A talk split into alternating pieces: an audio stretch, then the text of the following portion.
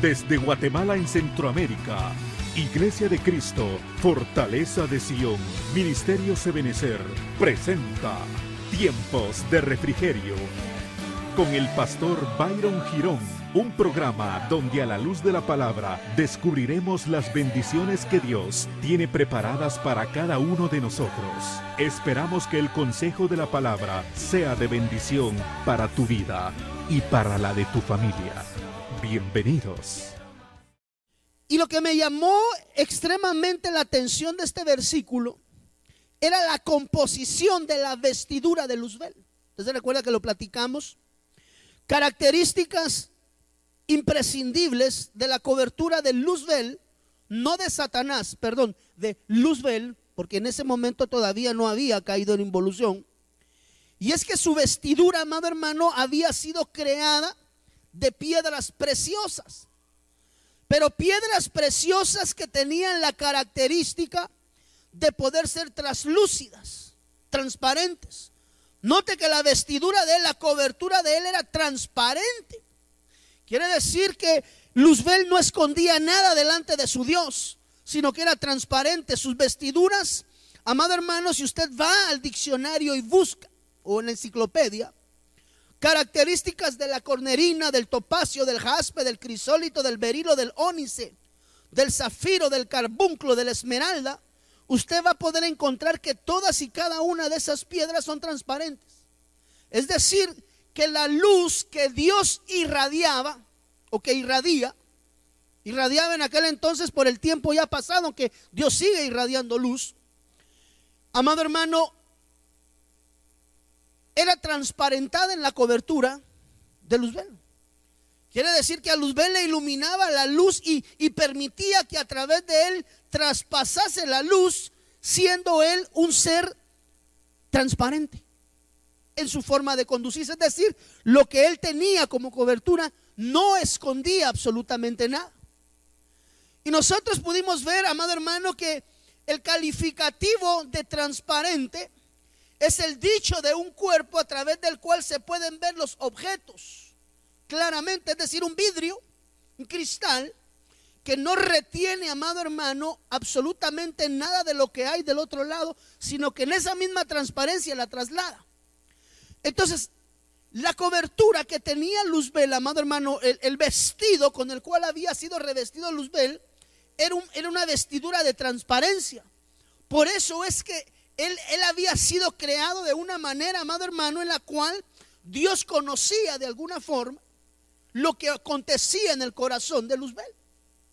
Y cuando Luzbel pierde la condición de perfección y pierde el respeto a Dios, y él inicia su proceso, amado hermano, donde se revela contra el Elion, contra, contra el Dios increado, eso provoca de alguna manera en él oscuridad y pierde la transparencia. Entonces, cuando Luzbel pierde ese nivel de transparencia y pierde la cobertura de Dios, de alguna manera eso lleva a Luzbel a un proceso de involución. ¿Por qué? Porque lo que había sido transparente delante de Dios, un día a causa de las múltiples de sus contrataciones, había perdido esa característica translúcida de transparencia, amado hermano, delante de su autoridad. Y cuando nosotros examinamos la Biblia a lo largo de ella, amado hermano, encontramos como, por ejemplo, la transparencia fue trastocada en el huerto, también en el, en el otro huerto. Note por favor que Luzbel habitaba en el huerto, pero no en el huerto que nosotros conocemos terrenamente, sino que había un huerto creado que era únicamente hecho de piedras preciosas. Es lo que nosotros conocemos como el reino mineral. Entonces cuando Luzbel de alguna manera pierde ese nivel de transparencia, es sacado del huerto. No sé si me estoy dando a entender, amado hermano. Eso está descrito en el libro de Ezequiel. Cuando nosotros vamos un poquito más adelante, vemos por ejemplo también como el problema principal en el huerto, amado hermano, fue la falta de transparencia por parte primeramente de Eva hacia su marido y de alguna manera también la transparencia del marido hacia la cobertura, que evidentemente es Dios. Entonces, el haber perdido ese nivel de transparencia, el haber perdido, amado hermano, ese, ese nivel en el cual se deja uno ver tal cual es. Porque el beneficio, amado hermano, de dejarse uno ver, Brian, tal cual es, es que permite de alguna manera a la autoridad, llámese padre, llámese madre, llámese pastor, llámese la autoridad que uno tenga por delante, la facilidad y la oportunidad en Dios de poder limpiar aquellas cosas, amado hermano, que no son gratas delante de Dios. Entonces la transparencia trae un beneficio y una bendición grande. Y como primera parte es aquella persona que se deja ver, lo, lo pudimos también enumerar desde la perspectiva médica. Cuando uno visita a un doctor, cuando uno visita a un médico, hermano, uno tiene que transparentarse completamente delante del doctor. O sea, ¿cuál es el motivo por el cual tú visitas a un médico? Si cuando te presentas delante del médico, eh, tú lo que le dices de tu sintomatología, lo que llevas de, dolor, de cabeza, de fiebre, la sintomatología que tú lleves. O sea, ¿de qué serviría presentarle a él una sintomatología diferente? Simple y sencillamente no nos va a poder diagnosticar y no nos va a poder medicar para poder sanar la enfermedad con la cual nos presentamos delante de él. No sé si me estoy dando a entender, amado hermano. Entonces, la transparencia, amado hermano, es una herramienta. Yo quiero que usted vea esto, que la, transparencia, amado hermano, es una bendición. Y poder entrar en ese nivel de transparencia en nuestra vida personal, delante de la autoridad, nos trae un beneficio. Nos va a traer siempre beneficios. O sea, ser transparente con la gente, ahí sí yo no le puedo decir. Pero lo que yo sí sé que le va a ser de bendición a usted, amado hermano, es poder presentarse transparente delante de la autoridad. Hijos, narrándole las cosas tales y como son a sus padres, esposas, contándole las cosas tal y cuan son a sus maridos, maridos presentándose delante de la autoridad pastoral y pudiendo narrar las situaciones que puedan estar ocurriendo, aún sean vergonzosas. No sé si me estoy dando a entender, amado hermano. Entonces, existen niveles de transparencia. Ahora, esa, esa, transparencia es importantísima porque mire, dice la Biblia que otra de las, de las situaciones que se presentaron fue cuando el Señor Jesús vio de lejos a la higuera con hojas. ¿Se recuerda usted? Eso, eso, tal vez me puedes buscar en dónde está descrito, por favor no sé si es Lucas, Marcos, Mateo, una de estas, capítulo 14, versículo 20, pero no le, no le apunté el nombre del libro. Dice la Biblia, y viendo de lejos una higuera con hojas, fue a ver si quizá pudiera hallar algo en ella. Cuando llegó a ella no encontró más que hojas, porque no era tiempo de higos. Y Jesús hablando a la higuera le dijo, nunca jamás coma nadie fruto de ti y sus discípulos le estaban escuchando. Entonces, ¿cuál fue el problema de la higuera? Mire, hermano, los problemas más grandes que uno como hijo de Dios puede de alguna manera presentar o evidenciar en su vida. ¿Lo tienes ahí, mi hijo? Tráemelo, por favor, si fueras tan amable. 1420, ¿tú lo encontraste acá? Tú lo encontraste en Marcos, pero no está en el, en el 1420. Ahí estamos, ajá, en Marcos capítulo 11, versículo 12. Y al día siguiente, cuando salieron de Betania, tuvo hambre y viendo de lejos una higuera que tenía hojas, fue a ver si tal vez hallaba ella algo. Pero cuando llegó a ella, nada halló sino hojas. ¿Por qué? Porque la, gracias hijo, la higuera no se estaba presentando en transparencia delante de él. Ese es el reino vegetal. Algún día vamos a hablar de las redenciones de los reinos, porque cada uno de los reinos, el reino animal, el reino vegetal, el reino mineral, tuvo su oportunidad de redención a través de un cordero, que no era cordero como tal, eh, como nosotros lo vemos físicamente, sino un redentor, tal vez esa es la, la palabra exacta, un redentor. Entonces, mira, amado hermano, ¿cuántos anhelamos bendición en nuestras vidas? Gloria a Dios. Algo que te va a llevar siempre a ti hacia la bendición es la transparencia. La transparencia es una herramienta que Dios deja a nuestras vidas para que a través de ella nosotros podamos obtener la bendición de ser ayudados por aquellas personas que necesitamos ser ayudadas. No sé si me estoy dando a entender, amado hermano. Por ejemplo, mira, amado hermano, Génesis capítulo 9, versículo 20 dice, entonces Noé comenzó a labrar la tierra, Génesis 9, 20, mira Lorenita, entonces Noé comenzó a labrar la tierra y plantó una viña. Y bebió vino y se embriagó y se desnudó en medio de su tienda. ¿Cuál había sido el problema de, Noé, amado hermano? Recuérdese que Noé venía de un tiempo donde Dios había ejercitado un juicio sobre la tierra, un juicio de agua. Por eso es que no es de extrañarse que ahora hayan problemas de calores y de, temperaturas extremas de calor, porque Dios dijo que no volvería él a traer juicio sobre esta tierra a través de agua. Y por eso es que nosotros entendemos que bíblicamente el juicio para este mundo terreno va a ser a través de fuego y usted ya lo está pudiendo ver a través de los cambios climáticos. Noé venía de una circunstancia donde la humanidad se había corrompido de tal manera que tuvo que intervenir Dios mismo, amado hermano, en medio de toda esta situación para traer un orden, dice la palabra de Dios, que Él trajo juicio sobre todo el mundo con agua y rayó toda la, vida que había en Él. Y se le dio la oportunidad a Noé de ser partícipe, note por favor, de un proceso de reinicio a nivel mundial. Porque dice la Biblia que a través de ocho, ocho es el número de reinicio, Dice la, Biblia que se prolongó la vida en este mundo terreno. Ahora, si Dios, mire, mire pues, si Dios había traído juicio a este mundo, Noé había estado participando de alguna manera en todo esto durante mucho tiempo preparando el arca. Y un día viene, hermano, las mismas aguas que le habían servido de juicio al mundo le sirvieron de bendición a Noé.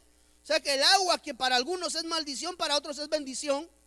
Porque aunque el agua del juicio quitó la vida del mundo terreno, fue la que provocó que llegase el arca hasta el mismísimo monte. Ahora, hasta ahí la cosa va bien. Técnicamente hablando, ojo, técnicamente hablando, se había quitado el mal de la tierra ya después de ese juicio. Técnicamente hablando, no le estoy diciendo bajo una realidad, no, técnicamente.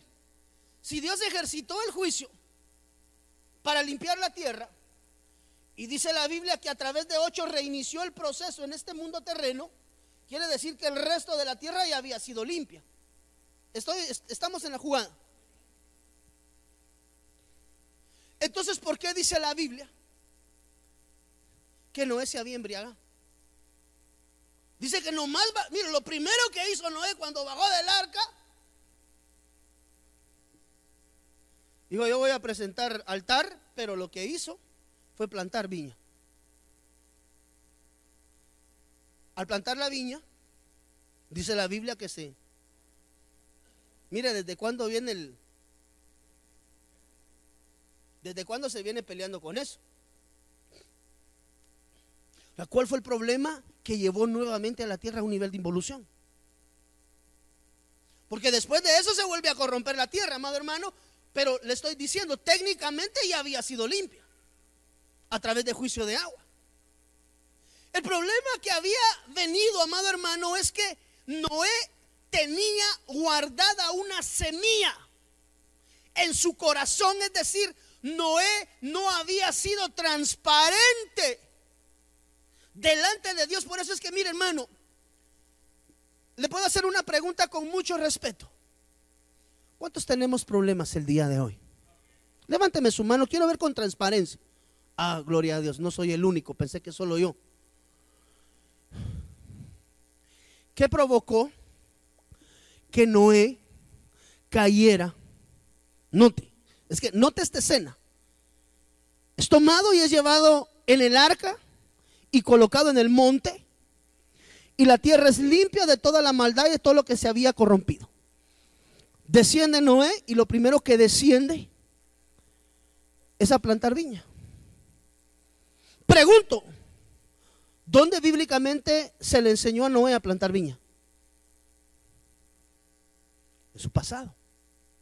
Entonces, cuando no somos transparentes, la transparencia no es más que la oportunidad de ser sanados. Esa es la frase que le quería dejar en esta mañana. Ser transparente no es más que la oportunidad que Dios nos da de poder ser sanados en áreas que aún nos afectan. Noé no sabía que tenía oculto una semilla de vicio. Porque el cuscún, eso es un vicio. Y lo primerito que hizo cuando descendió es, necesito echarme el trago. ¿Qué puedo hacer? Plantó viña. Se tomó el tiempo de... O sea que eso no fue de un día para otro. Plantó viña. Sacó las uvitas de la viña. Las depositó y las empezó a machacar. Se echó el traguito. Se embriagó y se desnudó. ¿Por qué? Porque aunque había venido el proceso de reinicio a nivel mundial, porque había venido un juicio mundial a través del juicio de agua, Noé no había sido limpio, porque en su corazón todavía guardaba la semilla del vicio al licor. ¿Qué provocó eso? Que fuera descubierta la desnudez del Padre. Perdóneme, tal vez ahora que estamos un poquito ya más maiciaditos y más grandes. Dice la Biblia que entraron los hijos, lo vieron. ¿Cómo dice? ¿Tienes, ¿Tienes tú por ahí la, la escritura, por favor? O tal vez me la puede buscar. Quiero que leamos la historia. ¿Perdón? 922. Embriaguez de Noé. Y los hijos de Noé que salieron del arca fueron Sem, Cam y Jafet. Y Cam es el padre de Canaán. Estos son los hijos de Noé y de ellos fue llena toda la tierra. Después comenzó Noé a labrar la tierra y plantó una viña. Y bebió del vino y se embriagó esto estamos en Génesis capítulo 9, versículo 20. Y estaba descubierto en medio de su tienda. Y estaban afuera. Entonces Sem y Jafet tomaron la ropa y la pusieron sobre sus propios hombros. Y andando hacia atrás cubrieron la desnudez de su padre, teniendo vueltos sus rostros y así no vieron la desnudez de su padre. Y despertó Noé de su embriaguez y supo lo que le había hecho su hijo más joven. Póngale pausa. Entonces Sem y Jafet tomaron la ropa y la pusieron sobre sus propios hombros y andando hacia atrás cubrieron la desnudez de su padre. Su padre había perdido la cobertura. Ahora, despertó Noé de su embriaguez y, lo supo, y supo lo que le había hecho el más joven. La mayoría de las personas que predican sobre esos versículos hablan acerca del descubrimiento visual de la desnudez del padre. Pero el hijo menor realmente lo que había realizado es que había violado la integridad física de su padre. Quiere decir que el hijo violó a su padre. O sea, físicamente, perdónenme, tal vez hay jóvenes acá, pero igual es mejor que lo sepan desde el contexto bíblico y no desde, el contexto callejero. El hijo menor violó a su papá. ¿Como consecuencia de qué? De que Noé, amado hermano, cuando vino el proceso de limpieza en el mundo, él no tuvo la capacidad de transparentar su vida delante de Dios y llevó oculta la semilla de la embriaguez. Y eso provocó que su hijo violentara su integridad, lo violara. Entonces cuando las semillas vienen ocultas en el interior, mi hermano, por eso es que cada uno hoy debemos de examinarnos muy profundamente. Porque el problema es que Noé no se había transparentado. O sea, se lo voy a barajear más despacio, pues a Noé le gustaba el cuto. Pero nadie lo sabía. Sí, e-, efectivamente. Él conocía de esa en su vida. Pero no se había transparentado. Para que en esa transparencia él hubiera sido limpio de parte de Dios. Por eso le digo, la transparencia, Josué, es la bendición que Dios deja para poder ser libres y limpios de áreas de pecado. Ojo, que nadie más sabe, excepto usted. Porque mire, hermano, cuando alguien viene delante de un ministro, los pastores me están viendo, cuando vienen delante de un ministro, regularmente la gente suelta la sopa de lo que le conviene. Se van, regresan. No, pastores, que mire, yo ya hice todo lo que usted me dijo y, nada me funciona. Mm, algo tiene que tener guardado. Porque la palabra de Dios es viva y eficaz. Por eso le hacía la analogía del doctor. Si usted va con un dolor delante del doctor, le va a decir que le duele. Mire, doctor, a mí lo que me duele es el, ay, sí, es el hígado. Entonces usted lo que tiene es hígado graso, señor. Hágame favor, hagas estos exámenes. Mire, mire cómo es esto. Cuando usted va donde el doctor, ha sido el médico, hija? ¿Qué es lo primero que dice el doctor cuando tú llegas a una consulta? Sí, que siento que tengo. Dígame si no es así. O no sé si solo nos pasará a nosotros los pastores. Pero cuando uno llega delante del doctor, lo primero que le dice, ¿y usted qué le duele? Mira, aquí me duele el... Mm, hágame favor, hágase toda esta lista de exámenes. Se va a hacer examen de sangre, se va a hacer examen de... De todo, amado hermano. ¿Por qué? Porque necesitan ver cómo estás por dentro. El historial lo, lo, lo evalúa en su file, pero obligadamente, mire, vaya usted ahorita donde un doctor y le diga, fíjese que me he sentido mareado lo primero que le van a decir es, vaya a hacer esta lista de exámenes. ¿Por qué? Porque el doctor necesita conocer cómo usted está por dentro. Basado en lo que los exámenes muestren, ahí viene la receta. ¿Por qué? Porque a través de los exámenes, llámese rayo X, llámese ultrasonido, todos esos, ¿qué hacen todos esos exámenes? Evidenciar lo que está malo.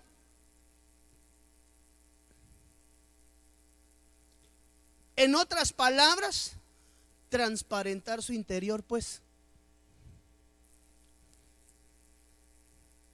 Entonces la transparencia se convierte en una herramienta de liberación. Por eso, por eso el dulce cantor de Israel decía, mientras callé, mis huesos se secaron, pero usted y yo hemos estudiado ese contexto, es mientras callé mi espíritu, porque los huesos son figura del espíritu, mientras yo callo, mi espíritu mengua. Por eso se seca, se argeña, se hace chiquito.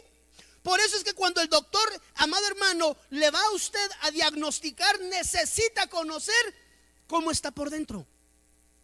Cuando nos presentamos delante de Dios, amado hermano, con una cobertura traslúcida como la que tenía Luzbel preexistencialmente cuando no había caído. Ya después de caído esa es otra historia. Pero cuando Luzbel aún no había sido degradado, lo que Luzbel, amado hermano, tenía en él era lucidez y traslucidez para que Dios pudiera ver absolutamente cuán y cómo él era. Entonces Noé trae un problema. Miren, pero, qué delicado. Porque es el que Dios había escogido. Nosotros a veces decimos, Señor, es que yo no doy la talla. Padre, si no es quien tú eres, es quien te envía. No he traído un problema.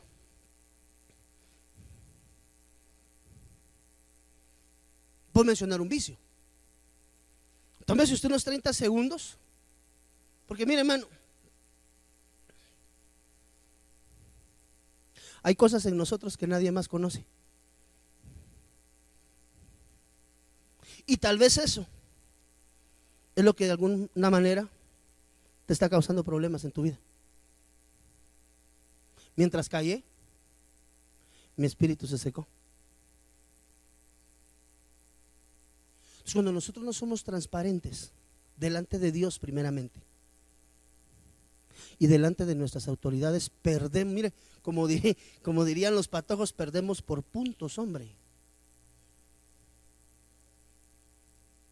Si aprendemos a ser transparentes delante de Dios. Mire, si la esposa aprende a ser transparente delante de su esposo, ay Dios mío, hermano, ya la hizo, cabal. Eh, eh, un lecho de miel. Nada más feo en el hogar que la mentira, hermano. Cuando los hijos son transparentes delante de papá, mira papá, fíjate que en el colegio llegaron patojo de 15 años llegaron en el colegio y me, enseñaron esto. Mira, papá, un, colmillo creo que le llaman, ¿verdad? Colmillo se le llama.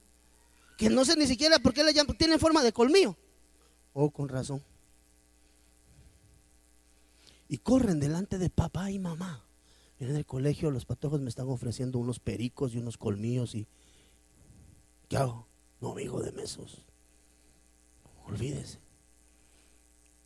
Pero si no hay transparencia, oh, y vio que el fruto era bueno. Todos se ponen felices con esto. Voy a ver si yo también. Y después de aquí lo visitar a las gaviotas, hermano.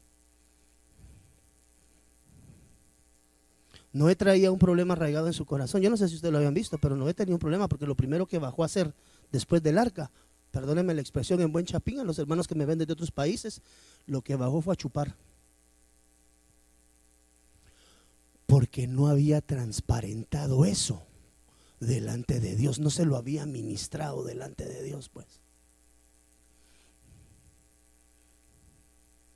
Y así como existe el alcohol, amado hermano, así como existió el traguito que llevó a Noé a un grado de involución, existen muchas otras circunstancias que nosotros podemos ver bíblicamente dentro del contexto de la palabra que llevaron a nivel de involución a muchos siervos. Génesis capítulo 19, versículo 30.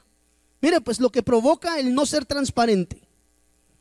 Génesis capítulo 19, versículo 30. Subió Lot de Zoar y habitó en los montes. Y sus dos hijas con él. Pues tenía miedo de quedarse en Zoar. Y habitó en una cueva. Él y sus dos hijas.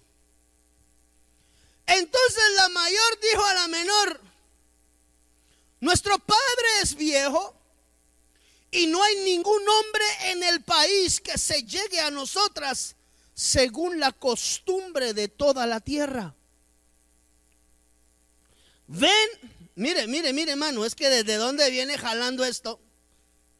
Ven, hagamos que beba vino nuestro, otra vez el trago hermano. Ven, hagamos que beba vino nuestro Padre y acostémonos con Él para preservar nuestra familia por medio de nuestro Padre. Versículo 33. Aquella noche hicieron que bebiera vino su padre y la mayor entró y se acostó con su padre. Y él no supo cuando ella se acostó ni cuando se levantó. ¿Por qué? Porque las hijas de Lot venían marcadas con dos semillas que no habían limpiado. Mire, hermano, yo no sé si usted me va a creer, pero los tiempos son finales. Los tiempos son finales. Este mundo está viviendo sus últimos días, terrenamente hablando. Y si nosotros no sacamos semilla oculta de en medio de nuestro corazón, corremos el peligro de ser llevados al proceso del perfeccionamiento en la gran tribulación. Entonces las hijas del siervo Lot tenían dos problemas arraigados en su corazón. Nadie conocía. Aquí le estoy hablando de semilla que nadie más conoce. Son situaciones guardadas y albergadas en el corazón que no sabe papá, que no sabe mamá, que no sabe el pastor, que no sabe el esposo, que no lo sabe nadie. Esa es una semilla que llevo internamente dentro de mí que nadie más conoce, amado hermano.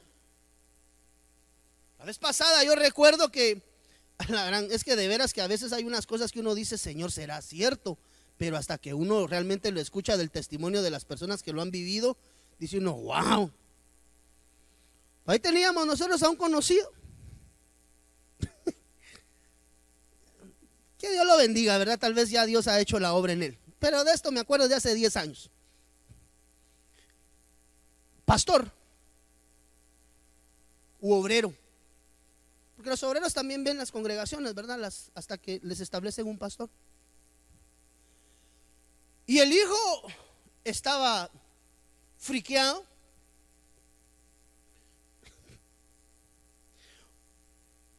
Porque un día había entrado al cuarto y había visto al papá con las pantaletas de su mamá puestas. O sea, estaba el papá en un espejo modelando las pantaletas de la mamá.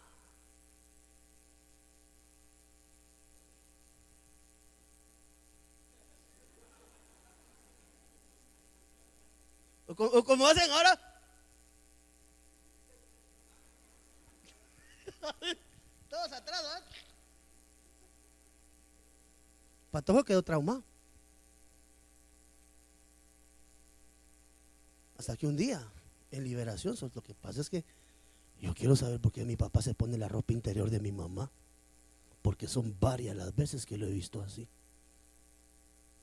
El don se ponía la ropa interior de la doña. Nadie lo sabía. Solo el pobre pato y evidentemente el Señor que llevaba su suplicio adentro. Dios sabrá qué es lo que siente y por qué lo hace. Nadie está para juzgar a nadie. Que Dios lo libere y que espero yo en el nombre de Dios, ministro. Predicaba. Un día pasó el patojo así.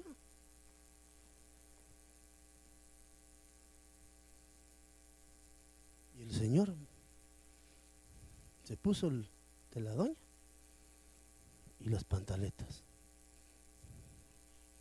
¿Quién sabía de eso en el corazón de ese señor? Solo él. Y lo agarraron caído, lo vieron ahí de mal parado. Porque si mi papá predica, se pone la ropa de mi mamá y eso es válido, pues.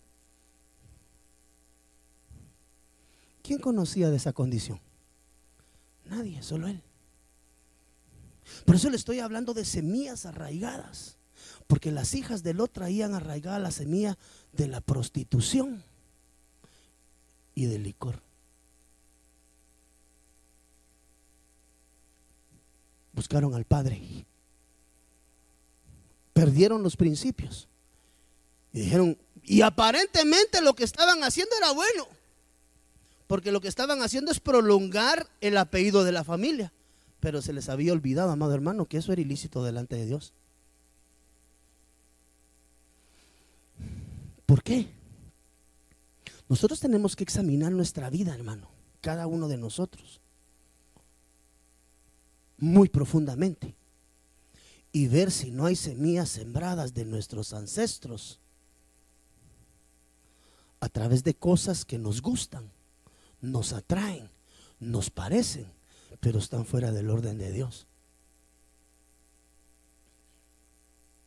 Amado hermano, mire, yo anhelo que usted vaya delante del Padre de la Gloria, de regreso a la casa del Padre. Pero hoy le tengo que decir esto y a ti que me miras por la televisión. Hay semillas escondidas. Ojo, escondidas. Quiere decir que no se manifiestan y no se ven a la primera, sino que debe de ser escudriñado el corazón, Brian, para poder encontrar y entregar esa semilla delante de Dios. Aquí no le estoy hablando del área con la que usted comúnmente batalla. Ah, pastor, es que mire, yo batallo contra la impuntualidad. No hay problema, si eso ya lo vimos todo, que usted es impuntual, no importa. Trátelo y, y entrele, no hay Busque la manera de. Pero yo le estoy hablando de aquella semilla, amado hermano, que nadie más sabe en este universo, excepto usted y Dios. Por eso es que el Padre dice, venid y pongámonos a cuentas mientras yo pueda ser hallado. Porque mientras tú llegues con esa semilla de bajeza, que hermano, no sabes que existe hasta que la tienes que poner en acción. Las hijas de Lot, amado hermano, tenían un problema. No les importó llevarse a su tata a la cama. Y sabían lo que estaban haciendo las bandidas. Porque si le hubieran dicho al papá, bueno y sano, mira, nos vamos a acostar con vos, el papá les hubiera pegado un coscorrón a cada una. Me imagino yo. Porque si no estoy mal, la Biblia trata a Lot como un varón. Sabían que el justo Lot no lo haría. Por lo tanto, le dieron guaro. Lo sacaron de su sentido.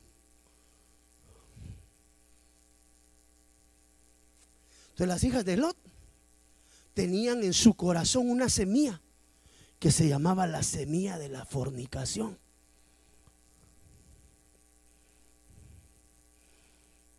Y del guaro.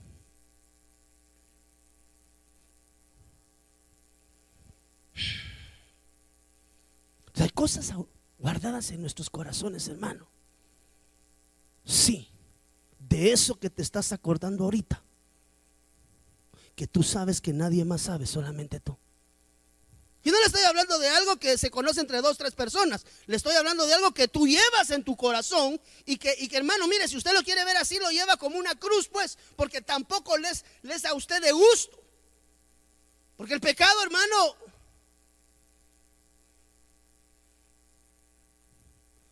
no es grato.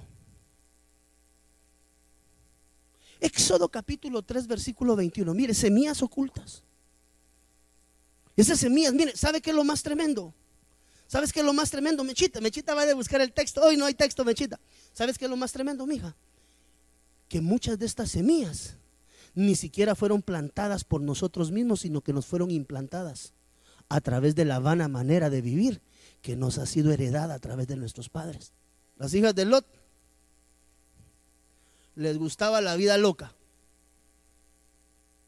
Y como sabían que su padre era un varón justo, lo embriagaron, lo sacaron de su sentido para hacerlo caer, porque ellas sí lo llevaban albergados en su corazón. Entonces, amado hermano, hay cosas que debemos de examinar hoy.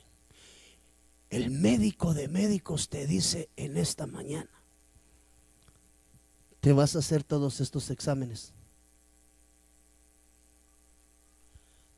Le vas a sacar una tomografía a tus pensamientos, porque así como el tal piensa, entonces te vas a hacer una encefalografía.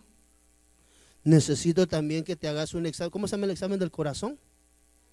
Necesito que te hagas un electrocardiograma porque dice la Biblia que de la abundancia del corazón abra la boca y lo que has estado hablando no está muy bueno, mijo.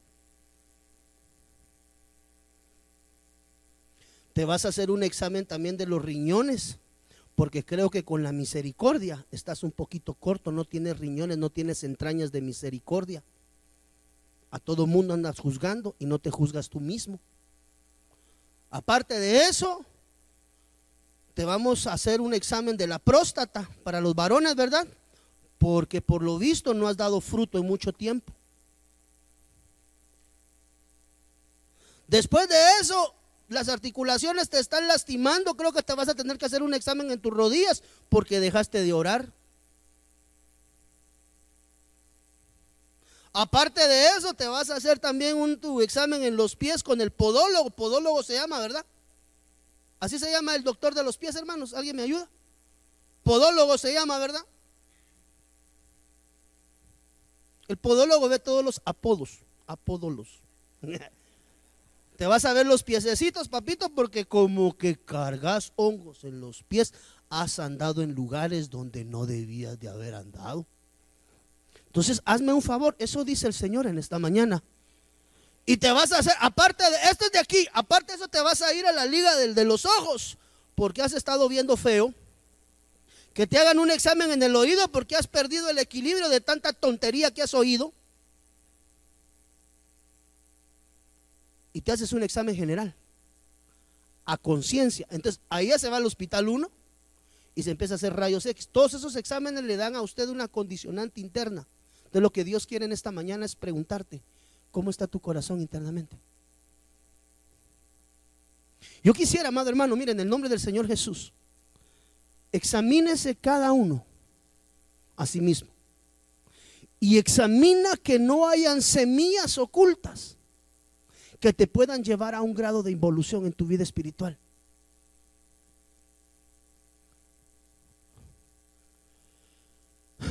Porque la semilla de la rebelión estaba en Coré, Datán y Abiram. ¿Se recuerda que la vez pasada vimos el significado de cada uno de esos nombres? Coré creo que quería decir calvo, si no estoy mal. Entonces las semillas deben de ser examinadas en el interior de nuestro corazón, hermano. Venid y buscadme mientras pueda ser hallado. David, amado hermano, otro siervo. Mire, usted sabe que David es uno de los, de los siervos que realmente, hermano, a mí personalmente me gusta mucho.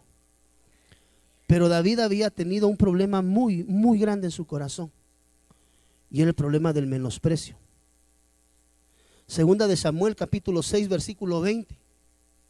Pero al regresar David para bendecir su casa, Mical, hija de Saúl, salió al encuentro de David y le dijo, ¿cómo se ha distinguido hoy el rey de Israel? Se descubrió hoy ante los ojos de las criadas de sus siervos como, mire, como se descubriría sin decoro un insensato. a mujercita, hermano. Y David dijo a Mical, eso fue delante del Señor que me escogió en preferencia de tu tata, perdón, de tu padre. O sea que ella estaba molesta porque le habían quitado el reinado a su papá y se la habían entregado a David. El Señor que me escogió en preferencia de tu padre y de toda su casa para constituirme por príncipe sobre el pueblo del Señor, sobre Israel. Por tanto, yo celebraré delante del Señor y aún seré menos estimado que esto. Y seré humillado ante mis propios ojos, pero con las criadas de quienes has hablado ante ellas, voy a ser honrado. ¿Por qué? Porque David traía oculta una semilla de menosprecio, amado hermano, en su corazón. Por eso es que donde David estaba, amado hermano, Dios lo bendecía, pero él tenía que ser libre de algo que en su corazón había sido sembrado y que posiblemente ni siquiera él conocía. Por eso es que tenemos que presentarnos delante de Dios y decirle al Santo Espíritu, Padre, trae revelación de qué circunstancias están aquejando en mi vida que todavía me pueden hacer regresar en el camino verdad y vida. semillas ocultas, amado hermano. Esa semilla oculta no la conoce ni papá, ni mamá, ni la esposa, ni los hijos, solamente tú y tu Señor. La palabra profética decía, el tiempo es corto y estoy por darte un nuevo nombre. Algo así decía la palabra profética, ¿se recuerda? Pero necesitas ser limpio. Hermano, yo no le voy a predicar de la prosperidad, pero sí le voy a decir, hermano, prepárese, porque el tiempo se acorta. Y aquellos que anhelamos ver a nuestro amado este es el tiempo indicado para venir y traer delante de Él toda semilla que el Padre no plantó. ¿Qué cosas hay en tu corazón guardadas, amado hermano? Que tal vez el Señor te ha venido hablando de un tiempo atrás. Entrégala, entrégalo, entrégalo, entrégalo. Y te lo has quedado guardado. De ese nadie sabe, solo tú. Esa semilla. Quiero pedir al hermano del teclado si me puede acompañar. Esa semilla hoy necesita ser traída a este altar y dejada tirada, amado hermano. Porque la semilla que el Padre no plantó solamente puede traer desgracia y dolor en medio de tu vida espiritual. Ponte en pie, por favor, en el nombre de Jesús.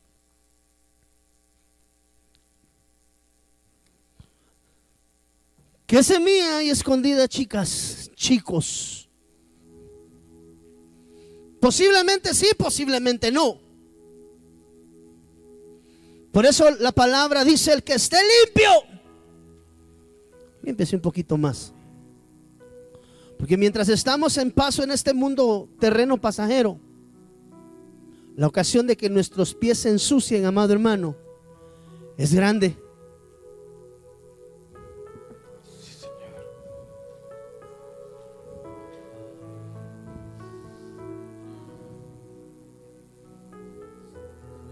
¿Sabe qué otra semilla tenía el pobre David oculta en su corazón?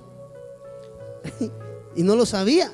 El dulce cantor de Israel, conforme al corazón de Dios, tenía, tenía sembrada la semilla de la hipocresía. Dice la Biblia, mire, en lo que los hermanos suben, segunda de Samuel 11, 8. Después dijo David a Urias, bendice a tu casa y lava tus pies Salió Urias de la casa del rey y tras él fue enviado un obsequio del rey. Pero Urias durmió a la entrada de la casa del rey con todos los servidores de su señor.